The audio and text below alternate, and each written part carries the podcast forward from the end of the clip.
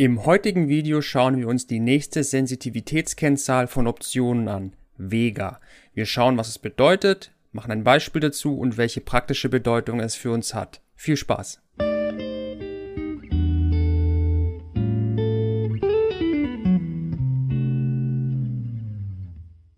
Wie immer der obligatorische Risikohinweis. Wir machen keine Anlageberatung oder Rechtsberatung oder Steuerberatung. Das ist reine Unterhaltung, was wir tun. Ihr dürft ableiten, was ihr möchtet raus. Seid immer Herr über eure eigenen Entscheidungen, aber das kennt ihr ja.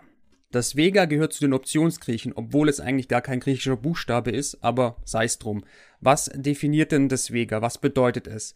Das Vega ist eine Kennzahl, das angibt, wie stark sich der Optionspreis einer Option ändert, wenn der Basiswert in seiner Volatilität um einen Prozentpunkt steigt oder fällt.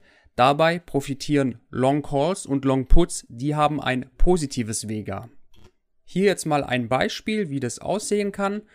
Ähm, die Volatilität des Basiswerts steigt um einen Prozentpunkt. Da folgt daraus, dass der Optionspreis des Long Calls steigt und zwar um den Optionspreis plus Vega. Das bildet den neuen Optionspreis. Das gleiche für den Long Put und umgekehrt, wenn die, äh, wenn die Volatilität des Basiswerts um einen Prozentpunkt fällt, dann verlieren sowohl Optionspreis im Long Call als auch im Long Put.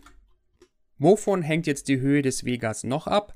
Und zwar hängt es von der Geldnähe ab, also der Moneyness. Und zwar ist Vega at the Money, also wenn sich ähm, Ausübungspreis und Kurswert äh, sehr nah aneinander befinden. Dort ist es am höchsten, wie beim Gamma, das haben wir schon gelernt. Und es hängt auch von der Laufzeit ab. Je höher die Restlaufzeit ist, desto höher ist auch das Vega. Welche praktische Bedeutung hat nun Vega für den Optionshändler? Im eigentlichen folgende. Käufer profitieren von einem hohen Vega. Wenn Long-Option ist Vega positiv, das heißt, steigt die Volatilität im Basiswert, nimmt der Optionspreis zu, will der Optionshändler die Option schließen, dann muss er sie dazu verkaufen. Die ist jetzt teurer, als er sie damals gekauft hat, somit ist es ein Gewinn Umgekehrt ist es beim Verkäufer. Verkäufer, die Volatilität ähm, handeln wollen, die setzen auf sinkende Volatilität. Steigt die nun, dann wird das Schlussgeschäft, also das Rückkaufen der Option teurer als die vereinnahmte Prämie und damit machen sie Verlust. Das war jetzt ein kurzer, kompakter Überblick zu Vega. Anregungen, Fragen und Kritik im Video unten in den Kommentaren. Mehr Infos gibt's auf dem Blog. Wir sehen uns im nächsten Video. Bis dann. Tschüss. Wenn du auch mehr über den Optionshandel lernen willst, zum Beispiel, ob Optionen dir als Privatinvestor im Aktien-ETF-Bereich irgendwelche Vorteile bringen, kleiner Spoiler, das können sie, oder wenn du regelmäßige Einnahmen erzielen willst durch Optionsprämien, dann schau doch mal bei uns auf dem Blog vorbei. Dort haben wir eine hundertprozentig kostenfreie neunteilige Artikelserie, wo wir unseren Werdegang im Bereich der Optionen dokumentiert haben.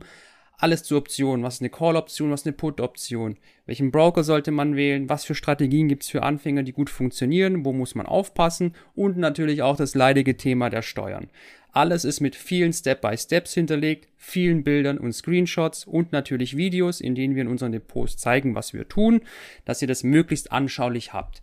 Wir haben auch eine rege Telegram-Gruppe mit auch ein paar sehr erfahrenen Optionshändler drin, wo wir auch quasi über den Tellerrand hinausschauen und auch komplexere Strategien uns anschauen, so dass wir immer Neues lernen und immer mehr erfahren. Wenn das was für dich ist, dann guck doch mal vorbei, lese es dir durch. Wie gesagt, 100% kostenfrei. Ich verlinke es unten in den Show Notes. Und lass doch auch ein Feedback da. Hat es dir gefallen? Was fehlt dir? Wir wollen ja auch besser werden, deswegen ist uns jede Kritik auch recht. Und in diesem Sinne wünsche ich euch einen schönen Tag und wir sehen uns beim nächsten Video. Danke, dass du bei dieser Podcast-Folge dabei warst. Du konntest was mitnehmen? Leite ihn gern an deine Freunde weiter, die mit dir Vermögen aufbauen wollen. Geteilte Freude ist doppelte Freude. Alle wichtigen Links der Folge findest du in den Show Notes. Wenn du den Geldschnurrbart Podcast aktiv mitgestalten möchtest, verlinke @geldschnurrbart auf Instagram und stell uns deine Frage. Vielleicht ist sie dann schon bald Thema in einer neuen Folge. Ansonsten hilft uns jede Bewertung auf iTunes oder Spotify. Vielen Dank dafür. Auf das unser Vermögen und unsere Zufriedenheit weiter wachsen. Bis zum nächsten Mal, dein Geldschnurrbart.